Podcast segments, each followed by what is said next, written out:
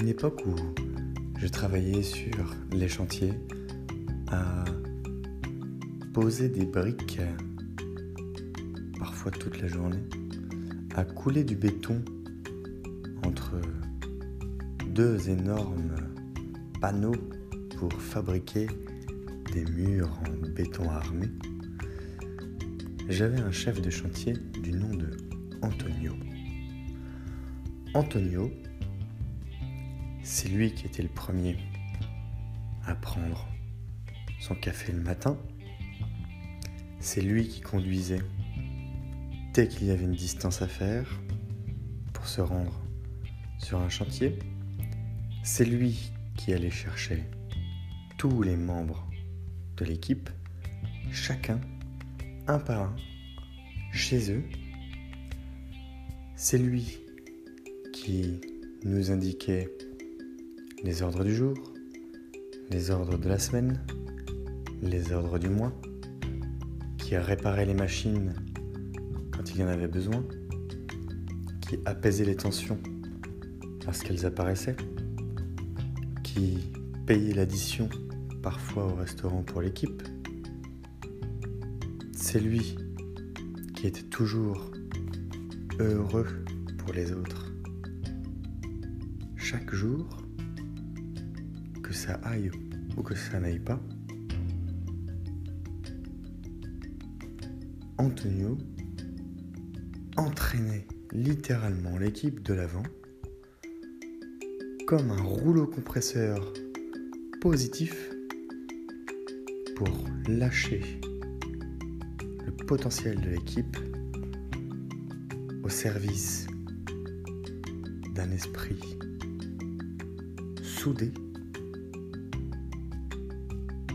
produire des résultats incroyables et fascinants. Il est ce qu'on appelle un leader.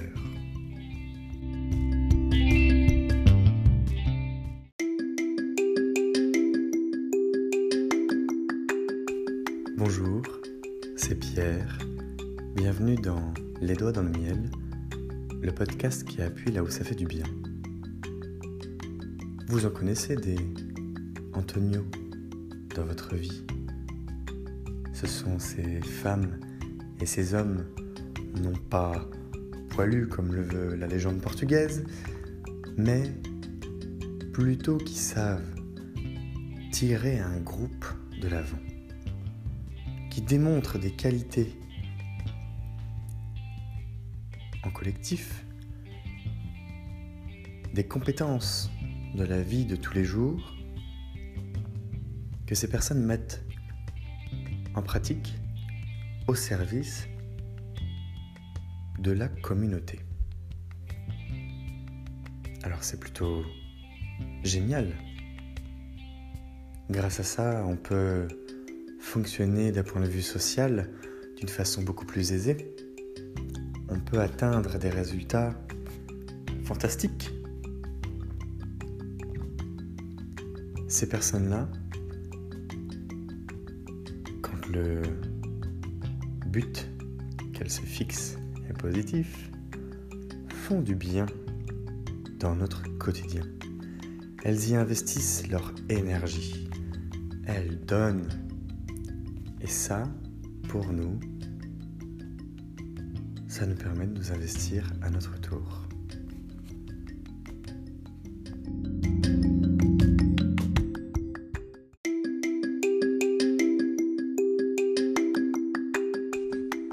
Sacrée responsabilité. Et oui, on se retrouve à être en tête de train, la locomotive. Je dis on parce que ça nous arrive à tous, sans exception. C'est une question de moment, d'environnement. Vous êtes, je suis, nous sommes des leaders en fonction des situations qui nous font face. Ça ne veut pas dire que ça arrive tous les jours. Parfois, c'est même très éparpillé mais j'y mettrai ma main à couper. Je crois en vous. Vous êtes des leaders. Il suffit de trouver le bon sujet, le bon moment. Vous prenez les choses en main. Vous prenez les choses en main un peu plus même, plus que d'habitude. Le sujet vous passionne. Vous avez envie d'impliquer les autres, de construire avec eux, de co-construire finalement, de travailler en équipe. L'idée n'est même pas de savoir si vous êtes capable ou non d'y arriver seul, ou si le besoin d'une équipe est une condition de réussite du projet, de son aboutissement. C'est aussi votre capacité à les impliquer par plaisir, par envie, par conviction.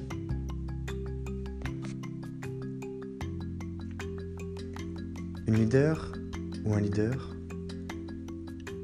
est une personne qui assume une vraie responsabilité. C'est quelqu'un qui sait prendre soin des siens. C'est pas plus compliqué que ça finalement. On peut rester dans une définition simple qui traduit beaucoup de choses. Prendre soin des autres, faire attention à leur comportement, leur état de fatigue, leur santé,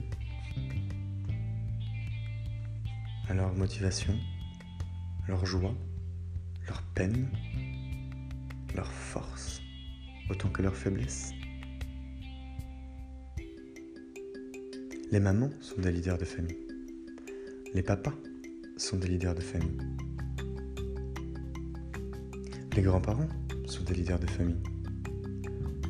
Les amis sont des leaders de famille. Nous avons un certain nombre d'ancrages à ce sujet qui nous permettent d'identifier et d'accepter les leviers mis en place pour respecter, accompagner et produire avec telle personne.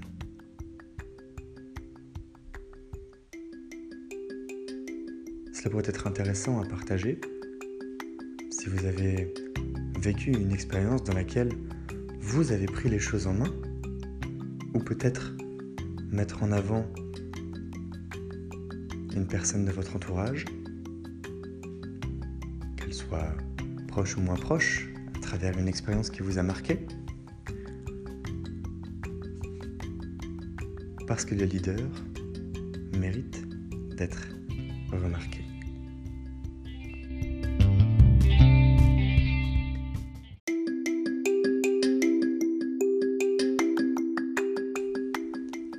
Ces fameux leaders, qu'ils soient nos chefs d'entreprise, Madame Michu, notre boulangère, rappelez-vous, nous en avons parlé, ou encore votre meilleur ami, on le mérite de nous apporter de la reconnaissance. Et ce n'est pas tout. Cette reconnaissance nous permet de nous dépasser. Vraiment. Nous avons des ressources que nous nous découvrons même parfois. Nous sommes en mesure d'être meilleurs que la veille de faire à la fois plus et surtout mieux, plus vite. Cette dynamique du mieux est quand même assez spécifique. Faire bien, c'est bien. Faire plus vite, c'est gagner en productivité mieux, c'est quand même fantastique. Il y a des personnes dans votre entourage et vous-même qui êtes capable de donner cette envie de transmettre cette énergie. Et ça, c'est à la fois un grand pouvoir et une grande responsabilité. Alors, leader ou pas leader? Et qu'entend-on par leader d'opinion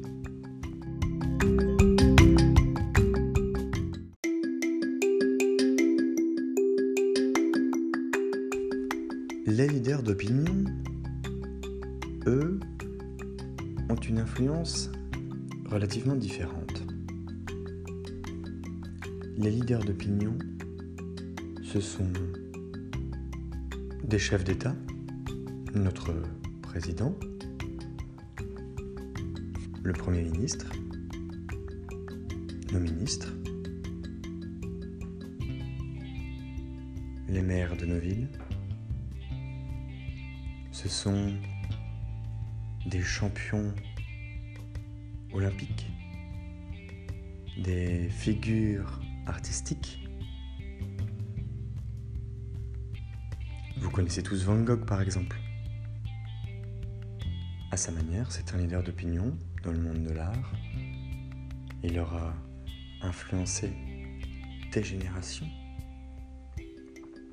à travers sa méthode de pensée couchés sur des toiles. Les écrivains sont des leaders d'opinion, des écrivains un peu connus. J.K. Rowling avec Harry Potter en est un bel exemple. Elle a vendu des millions de copies. Harry Potter est devenu un des livres les plus achetés de tous les temps. C'est un succès planétaire fait des films, des produits dérivés.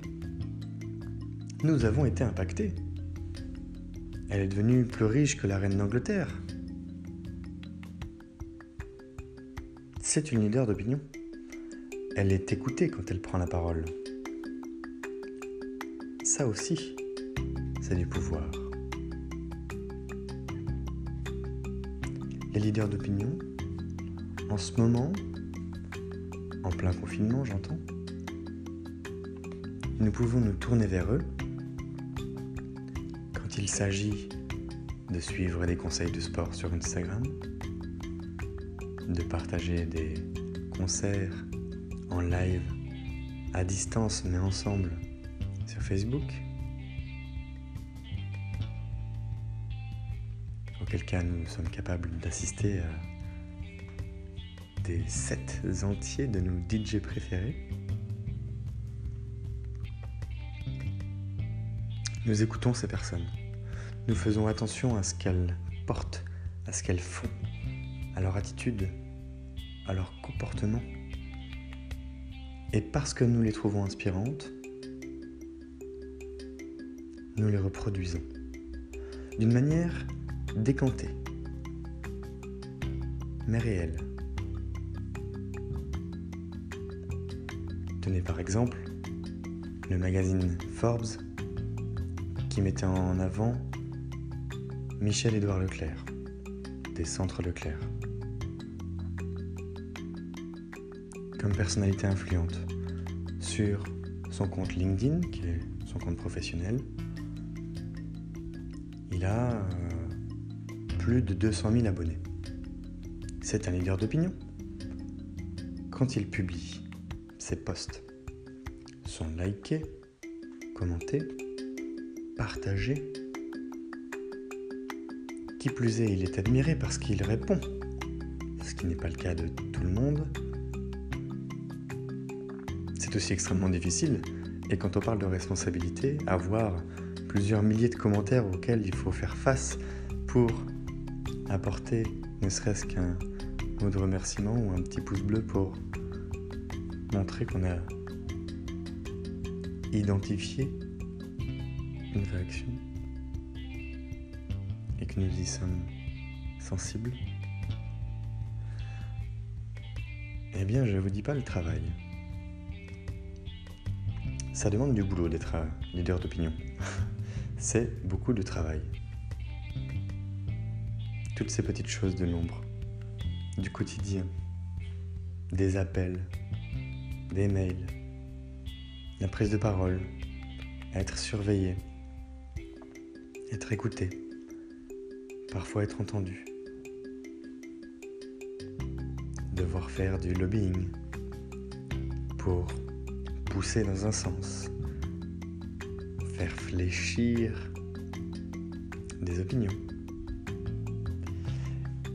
Eh bien, nous sommes attentifs à ces leaders d'opinion qui agissent à une échelle plutôt globale, qui peuvent également être des leaders tout court, au même titre que les leaders tout court à échelle de notre local sont à leur manière des leaders d'opinion, bien que le leader d'opinion soit un symbole d'autorité partagé par un plus grand nombre.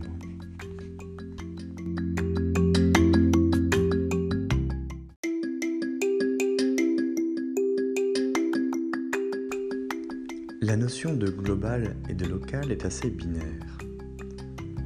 C'est-à-dire que il n'existe pas réellement un pôle et un autre, pas dans ces circonstances. Il y a tout un tas de nuances qui nous permettent de progresser sur une échelle qui va de chez moi dans ma cuisine à le monde en général, c'est la planète, et à l'intérieur se situe ma cuisine. C'est la même chose pour les leaders et les leaders d'opinion. Un leader d'opinion n'est pas toujours un leader. Aussi contradictoire que cela puisse sembler, nous n'identifions pas toujours en une personne qui prend la parole en public et qui a un pouvoir d'action important, la figure d'autorité en laquelle nous croyons. Ça dépend de ses valeurs, de son attitude, énormément, de ses mots, la sémantique a son importance.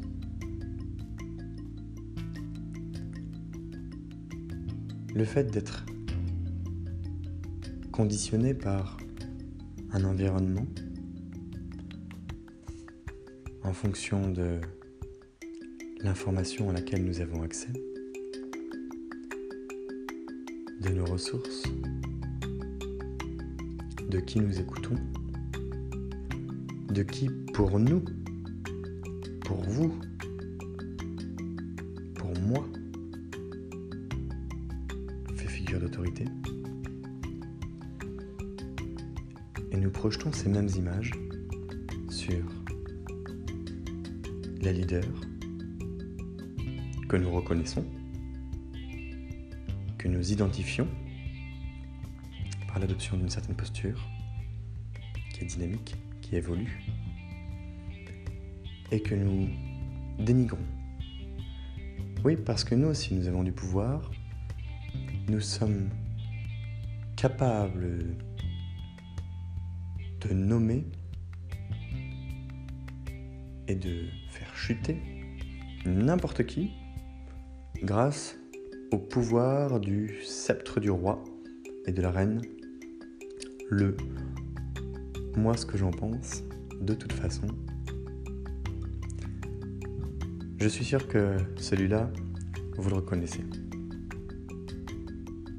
Moi, ce que j'en pense, c'est qu'il me gonfle un peu, lui. Moi, ce que j'en pense, c'est absolument génial ce qu'elle fait. Moi, ce que j'en pense... Oui, vous vous en rappelez? Cette petite teigne qui a besoin de s'exprimer, c'est nous. Nous avons le pouvoir de dire Tu vivras ou tu ne vivras pas en tant que leader ou leader d'opinion. Levez-vous et faites symbole au roi. C'est spectaculaire, cette manière que nous avons de nous exprimer.